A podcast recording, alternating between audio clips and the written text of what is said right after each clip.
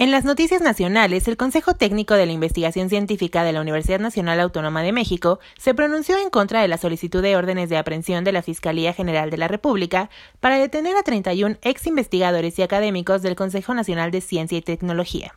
La UNAM expresó su preocupación porque la FGR desacreditaría la actividad científica y de la comunidad académica nacional mediante sus expresiones, por lo que puso en duda su relevancia y el manejo adecuado de los recursos públicos sin demostrar pruebas. Lo anterior no puede más que generar un clima injustificado de desconfianza hacia el sector académico y sus instituciones, que son tan necesarios para el desarrollo y para la formación de las nuevas generaciones con la preparación y espíritu crítico que requiere nuestro país, señaló la UNAM. Reportó para Agencia UC Wendy Corona.